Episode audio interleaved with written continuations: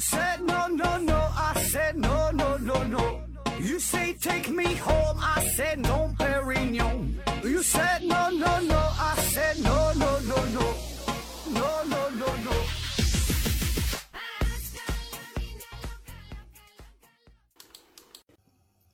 拼命探索，不计后果。欢迎您收听思考盒子。前两期节目我们聊了科技大爆炸，聊了科技所使，从正反两个方面分析了科学的未来。今天我们呢要把目光放得更远一些，聊一聊科学尽头这个话题。其实这个话题既难说又容易说。难说呢，是因为这个话题呀，从有人类以来，人类一开始学会了思考，就在考虑这个问题。就是科学到底有没有尽头？科学的尽头到底是什么？科学与宗教、科学与哲学等等，这些呢又都是什么关系？曾经有无数的哲学家、科学家、思想家都在试图解决这个问题，但是呢，始终也没有统一的答案。而之所以说这个问题又容易说，那是因为我们每个人呢都可以进行独立的思考，从自己的角度来分析，给出完全不同的观点。而且呢，这些观点又没有对错之分，反正呢都是一家之言，孤妄论之。就在我们节目组已经编辑整理完这期文案，准备发布的时候，正好呢看到回到二零四九的刘老师也做了一期类似的节目，叫《物理学的尽头》。有句话叫“撞衫不可怕，谁丑谁尴尬”。那要是按照我的性格，绝对呢是不能接受和别人撞衫的，因为我长得丑呀。那他既然讲了，我呢就不会讲，而且呢大家都是兄弟。你说如果我比他讲的好吧，嗯，弄得他很没面子；如果我讲的不如他吧，我又做不到。但是呢，咱们文案组辛辛苦苦整理完了内容，不播吧又对不起，所以咱就是还得继续整这期节目。行了，这个吹的差不多了，下面开始进入正题，说说科学的尽头。要说科学的尽头，最常被人引用的有两句话，一个呢就是科学的尽头是神学，还有一句话就是当科学家爬到山顶的时候，发现这个神学家已经坐在那里了。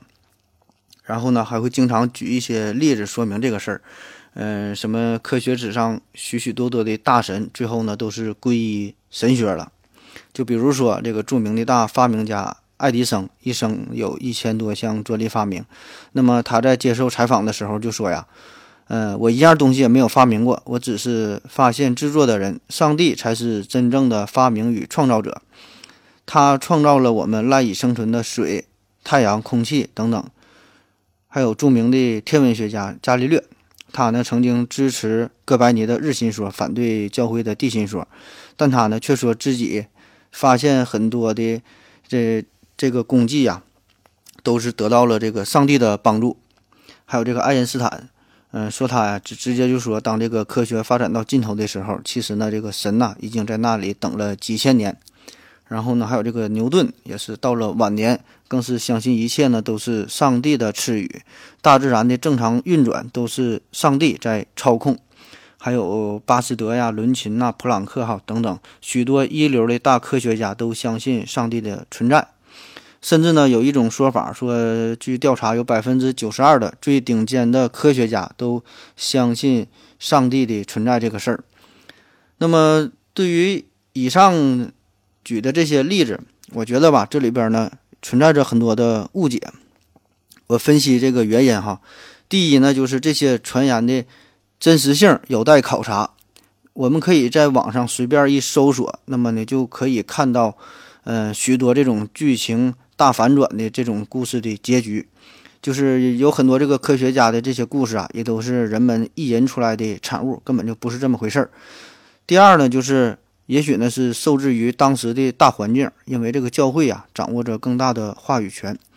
那么你要是有了一定的成果，自然呢就得对上帝美言几句了。这就和这个运动员获奖了一样，他保证他得说呀：“我要感谢领导的栽培，呃，感谢教练的指导，也感谢队友的帮助，还有感谢各位粉丝的支持。”他就是不能提自己的努力。而作为这个现代物理学的开创者伽利略，那么在他那个时代，由于这个社会的大背景，那么伽利略确实呢，他也是教徒，但是呢，他的研究和这个神学啊，实际上没有什么关系，那呢，只是他的一个工作而已。他自己呢，也认为这个科学和宗教的这种职能啊，二者是分开的，就没有什么关系嘛。就像是这个杜蕾斯，他呢收购了美赞臣，那么人家呢一边是卖套套，一边呢是卖奶粉，那二者呢也是互不影响。虽然看起来有点违和，但是呢也没有毛病。排除了以上情况，就算是科学家们真的相信上帝的存在，那么在他们的心中的这个上帝和你想象的上帝，那也不是一回事儿。可以说，对于信仰啊这个事儿，每个人都有自己的理解。一千个人的心中就有一千个哈姆雷特嘛，而这个爱因斯坦他所说的这个上帝和我们通常理解的这个上帝那更是不一样的。我想啊，他的这种理解呢，可以代表许多科学家的心声，因为这个媒体多次将爱因斯坦描述成一个虔诚的呃教徒，嗯，所以呢，他就那个发表了一个声明，特意就是。呃，强调一下这个事儿哈。他说呀，你所读到的关于我的宗教的信息，当然是个谎言，一个系统的重复着的谎言。呃，我不相信人格化的上帝，我从未否认这一观点，而且都表达的很清楚。如果在我的内心有什么能称之为宗教的，那就是对于我们科学所能够揭示的世界的结构，对于这世界结构的无人的敬仰。简单的说吧，就是他不相信这种人格化的神，他所说的这个神、这个上帝只是一个代号而已。如果非要说他相信的这个神存在，那么呢，这个神就是大自然本身，或者说就是宇宙的规律。所以，对于科学家们到底是怎么想的这个事儿啊，有时候咱们也说不清楚，那谁也不知道咋回事儿，可能呢，就连他们自己也说不明白。所以，咱们也就不必。过分的相信权威的话，独立思考才是突破言值文化的唯一出路。我们普通人对于科学、对于宗教、对于哲学、对于神学，嗯，都不太了解。那这里边稍微说一下，这个神学和宗教呢是，有一定区别的，但是在今天咱们节目中就混为一谈了，也不分别解释了。因为我们不了解嘛，所以呢，我们就喜欢跟风，选择大多数人的选择。就比如说，你这个电脑突然呢弹出一个对话框，嗯，说某某程序一大堆英文字母，也不知道干啥的，就说它拖慢了你的电脑，建议你禁止该程序。那你也不懂这个程序是干嘛的，不知道禁止之后对电脑有啥影响啊？但是呢，这个时候就发现对话框里边有这么一句话，说呀，全国百分之八十六点七的人都阻止了该程序。那于是你就知道该怎么做了。其实呢，现在这个多元化的社会，我们呢应该从更多的视角来重新审视一下自己，重新看一看自己的选择到底如何。其实这个科学与宗教啊，也不是水火不容的关系，甚至可以说他们曾经呢还相处的十分的融洽，十分的和谐。就算是现在也是哈，你看这个和尚，他也照样用 iPhone。这个科学家完成了一项实验呢，也会感叹感谢老天爷。但是呢，由于一些原因吧，这种关系呢变得极为的微妙。我们先看看科学的产生。近现代科学的产生，一般呢认为是从十四世纪、十五世纪左右，也就是大约从这个文艺复兴时期开始的。而最早的这个科学产生于什么时候？这个事儿啊，已经很难考证了。毕竟啊，也没有一个什么标志性的事件发生。但是呢，我推测，哲学的出现呢，必然呢是晚于宗教与，呃，科学的出现呢，必然是晚于宗教和哲学的。当世界上第一个人出生的时候，就已经产生了哲学，因为他要思考啊，他得想啊，我是谁？我为什么要来到这个世界上？我要到哪去？我为什么活着？而当世界上第一个人死去的时候，就产生了宗教。因为其他人，其他的人会思考啊，他去哪了？是否有一个主宰掌握着这一切？我们的命运都逃脱不了。那么这背后的力量到底是什么呢？于是就有了宗教嘛。那么这种对于人、对于宇宙的思考，就是哲学产生的根源。而对于生活中这种种种的无奈、生老病死、人生的不如意、大自然的未知，这就需要宗教给予慰藉，暂时提供一个看起来还算合理的解释。这呢也是没有办法的办法。人类社会早期由于生产力低下，生产水平有限，所以这个科学呢，科学一直未能受到重视。而科学研究的对象呢，最早呢也是以自然为主，后来呢才加入了社会的内容。所以呢，他呢这个长期就是远离政治，而我们呢更是把这个科学呀看成是一种奇淫奇技淫巧，呃，没能得到相应的重视。那么直到后来，人们才慢慢的意识到了科学的重要性，重要性才被这个统治者所利用。科学的产生与发展。带来的益处更多的是人们物质生活上的需要和满足，比如说电灯的发明，比如说汽车的发明等等。但是呢，科学发展到现在，已经不只是局限于物质世界了。各种高科技，呃，电子游戏啊等等，这些呢都可以给我们带来精神上的快乐。甚至人们还发明了毒品，可以短暂的麻痹我们的灵魂。原来呢，这些属于哲学、宗教范畴的这些问题，科学家们也开始呢暂时的解决它。也早就有这个新闻报道说，这个科学家们呢找到了大脑中操控宗教信仰的这个区域，就是当这个大脑右顶叶的功能下降的时候，人们对于神灵的这种感知就会增加。一直以来，这个研究人员也都是认为，这个大脑的右半球的损伤会降低人对自我的关注度，也就是说，这个宗教信仰的行为与这个自我关注度的降低有关。所以，这个科学的触角啊，就已经涉及到了精神领域。那么，再比如原来一些哲学上的问题，这个宇宙的起源是什么呀？这个宇宙有没有边儿啊？那么现在这些问题呢，已经呢也是这个科学家试图解决的问题、探索的问题了。而不仅仅是单纯的这个大脑中的进行的思辨哈，这些原来都是哲学的问题嘛。所以从这个表面上看来，这个科学呀是在蓬勃的发展着，还抢占着宗教和这和这个哲学的地盘儿。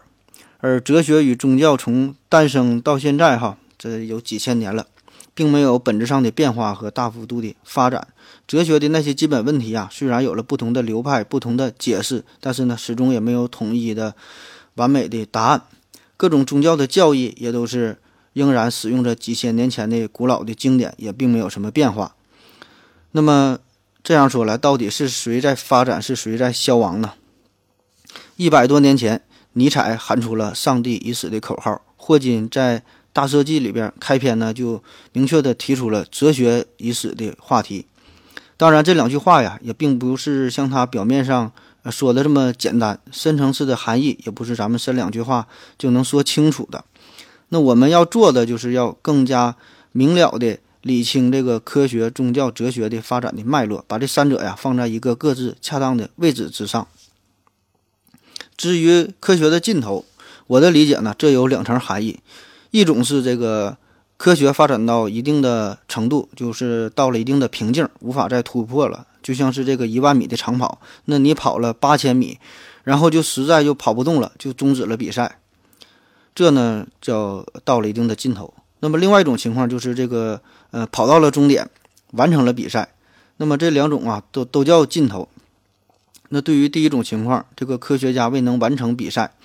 嗯，我们现在处于的这种情况哈，就是这样，就是我们一直在努力的奔跑，有的时候跑得快，那感觉就是科技大爆炸；有的时候跑得慢，感觉这个科科学就停滞了哈。但是我们一直都在努力。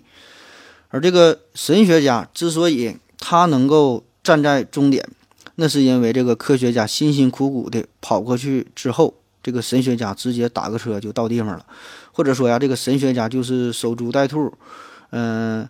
科学这个科学物理学上有了什么新的发现，然后呢，他就跳出来就说这事儿啊，我早就知道了。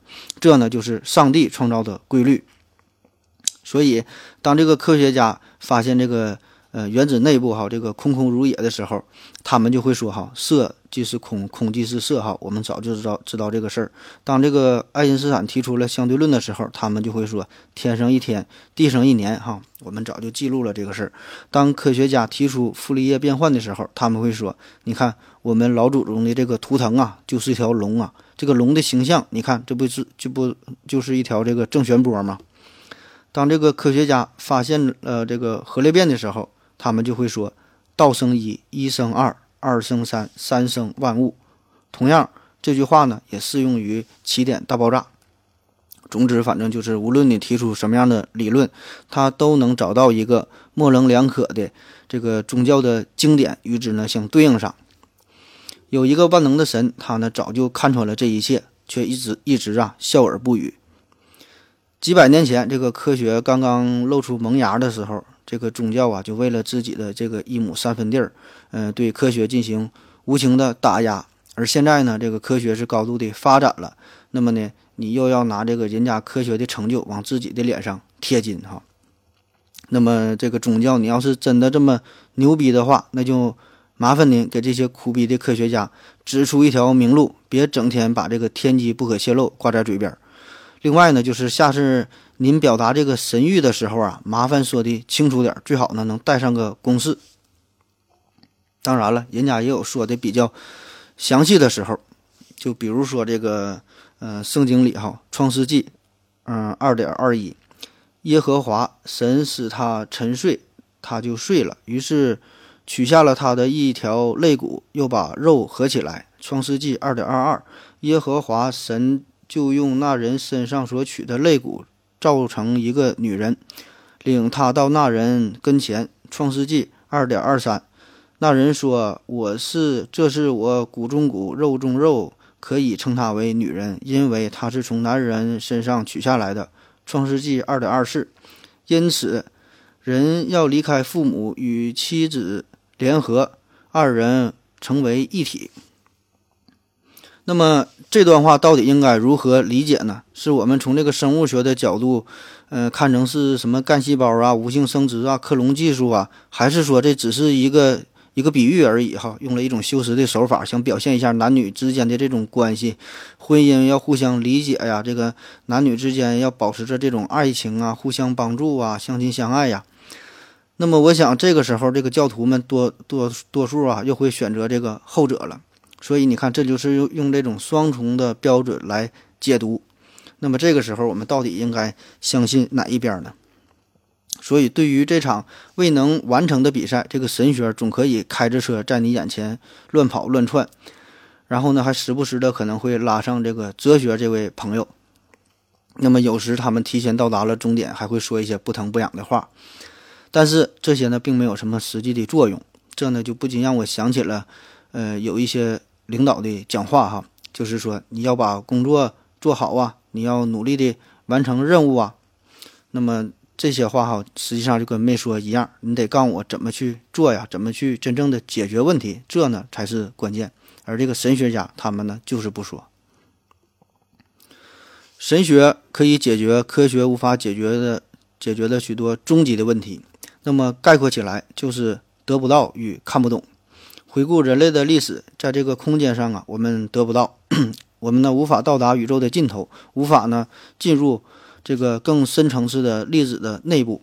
时间上的得不到，我们呢回不到过去，我们呢也无法穿越到未来，我们呢也无法暂停现在。看不懂的事儿那就更多了，人生的意义啊，宇宙的真相啊，这个哥德巴赫猜想哈。那么这些呢问题，这个宗教啊都可以给我们答案。但是呢，我觉得这些解答呀，更像是一种抖机灵的做法，真是玄之又玄，众妙之门。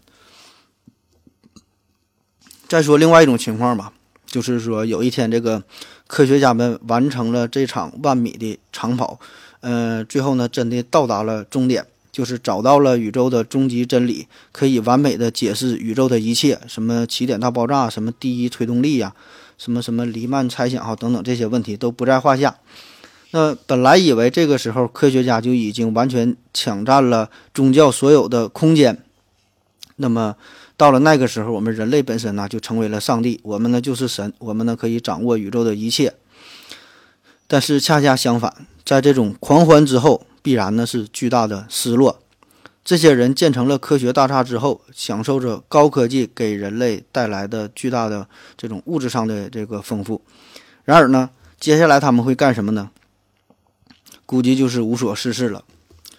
所以呢，他们 又要不禁的追问人生的意义所在，重新呢思考这个宇宙的目的。而这种更深层次的思考呢，会让他们陷入更加无情的深渊。所以，真是到了那个时候，他们呢会更加需要宗教的慰藉和哲学的指引。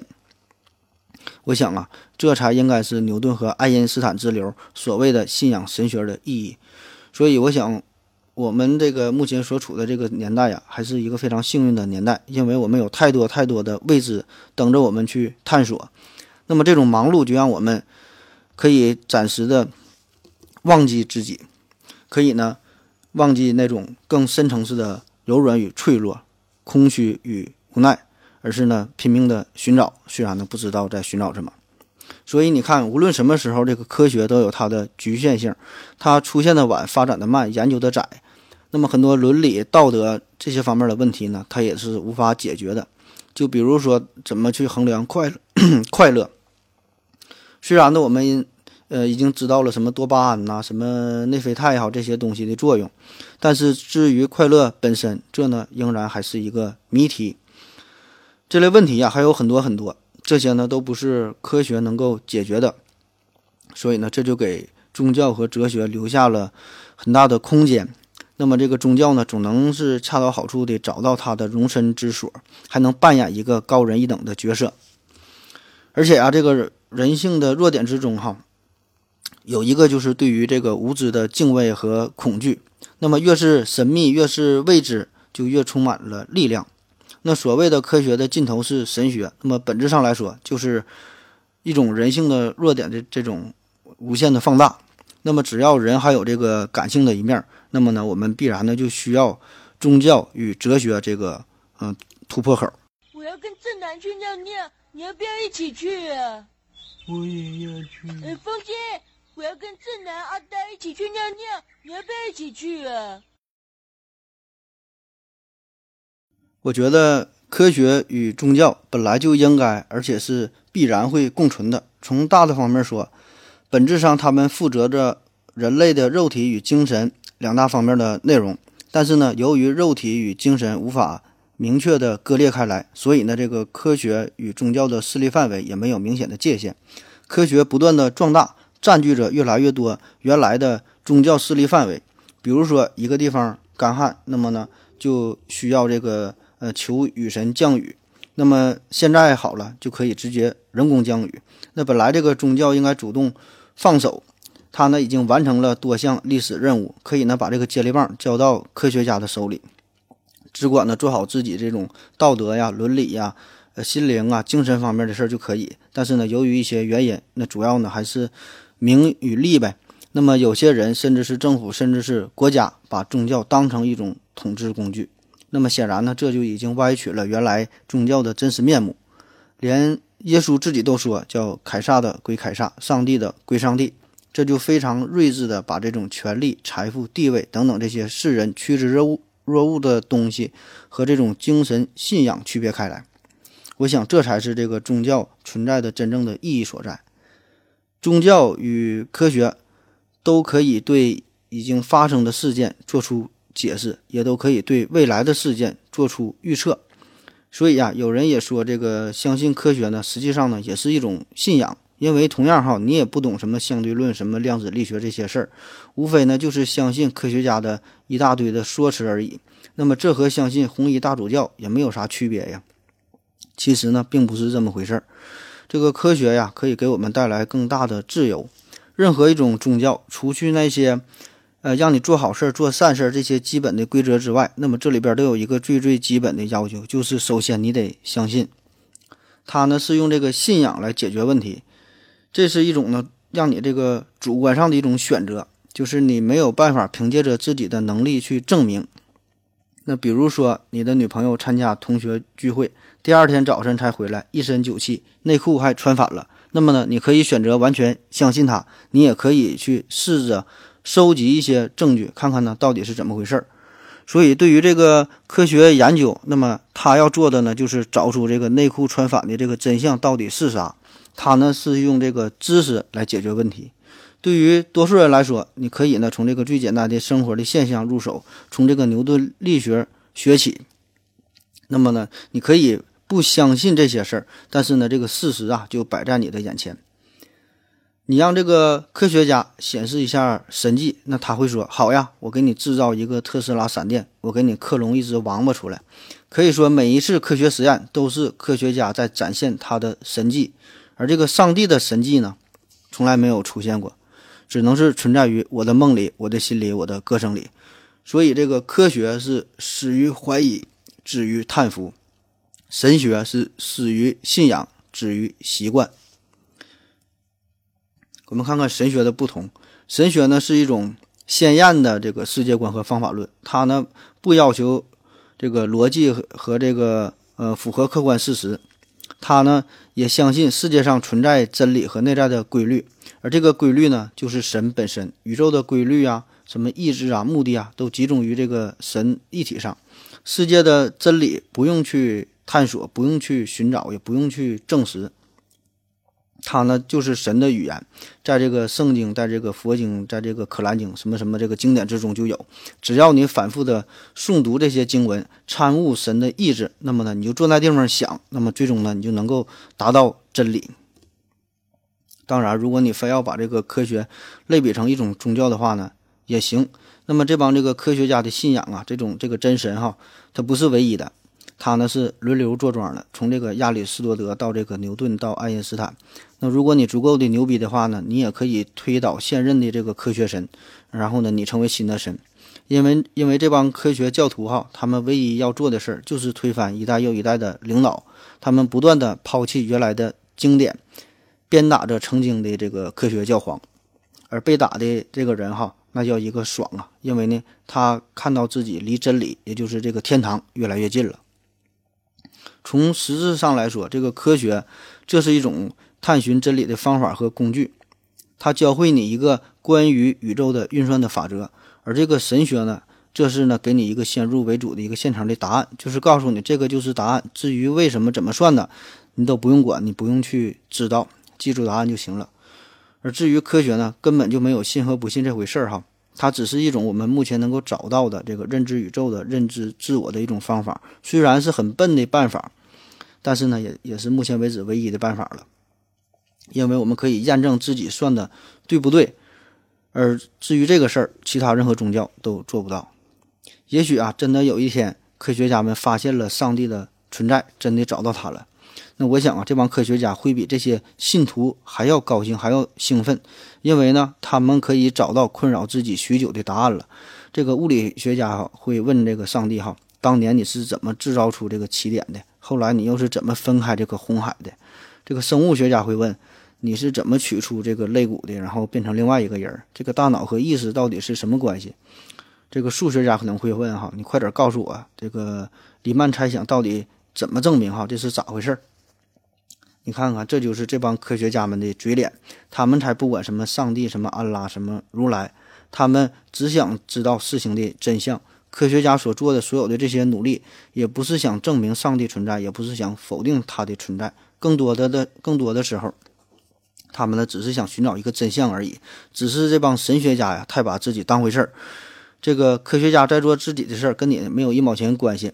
反倒是这帮神学家呢，喜欢往自己脸上贴金，就是谁火我就骂谁哈，谁红了我就跟谁传绯闻，反正不管香臭，我能出名就行。我们如果把这个人类对于宇宙的认知比喻成一个家庭的话，那么我想啊，这个科学呀就是一个爸爸，这个整天呢辛苦的工作呀、赚钱呐、养家呀，这个体力活居多，干的最脏最差最累的活。他要是不上班，一一家人都得饿死哈。他呢一直很努力，但是呢他的能力很有限。而这个哲学呢就像是妈妈，可以呢帮助这个丈夫安排一些工作，提出一些方法，给一些建议，规划一下这个家庭的发展和未来。而这个宗教呢就是一个奶奶，这个一天呢也是不干活，就是吃饭睡觉晒晒太阳。然后呢这个婆媳关系表面上呢可能还过得去，但是呢也有一些这个矛盾无法化解。这就是这个矛盾呢，对于这个男人，也就是科学来说是解决不了的。那么，当儿子的有时呢会更加亲近于妻子，而讨厌这个宗教这个这个老妈。但是呢，当他们遇到一些实在解决不了的这个问题的时候，嗯，还会呢想到这个和这个老妈呀谈谈心。虽然这个老妈呢也解决不了问题，但是呢可以给予给予这个提供这个心灵上的一些安抚哈，洗涤一下你的灵魂。可是，凡是找宗教来解决的这些问题，嗯，都是一种很懒惰的办法。那么，所有的这个解法哈，归根到底，一句话就是，设想出一个全知全能的上帝，他呢可以解决所有的问题，那么所有的这个科学呀也就可以就此结束了。但是呢，这样呢并没有什么鸟用哈，除了带来一丝心灵上的安慰。最后说明的就是，我没有任何宗教的信仰，也不是任何党派的成员。那如果今天的内容侵犯了您的信仰，那我表示不胜荣幸。今天呢是清明，是我们的传统节日，我们祭奠祖先，我们缅怀先烈。可是呢，从一个纯科学的角度来说呀，人死了，那也就意味着完全的结束，好，一切都终结了。你这个活人这些祭奠的行为，嗯，应该是很荒诞、很无用、很无聊的。但是呢，人就是一种奇怪的动物，我们追求真理，我们呢探索未知，我们呢就是不信邪。如果有上帝，那么呢，你不管你藏在哪儿哈，不管是藏在这个普朗克尺度之内。存在于这个可视宇宙之外，还是呢藏在这个起点大爆炸以前，或者是宇宙大热季之后？不管你在哪，我都要找到你。不管南北东西，直觉会给我指引。那如果没有上帝，那么宇宙中种种这些谜团，仍然要靠我们人类去一一探索，一一的解答。所以从这个角度来说呀，上帝的存在与否也不那么重要了。你做好你的自己的这些事儿，那就足够了。谢谢大家，再见。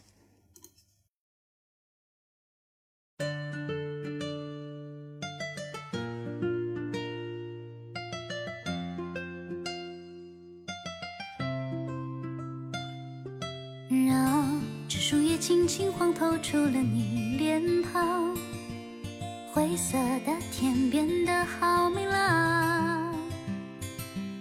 当你身影出现在我眼前街中央，怎么心跳有一些痒？我怎么变得脸红红像个苹果？想想和你一起做梦的时候，这画面不停在我脑海闪烁。看你每个眼神都让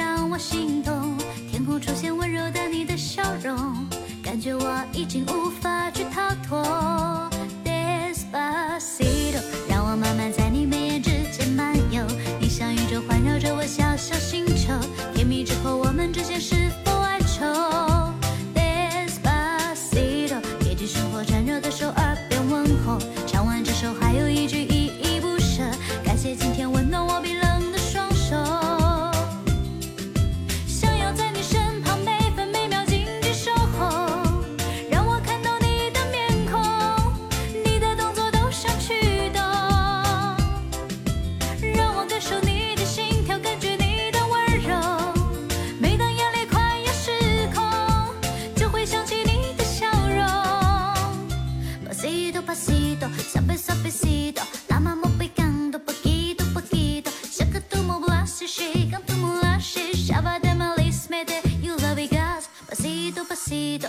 今天温暖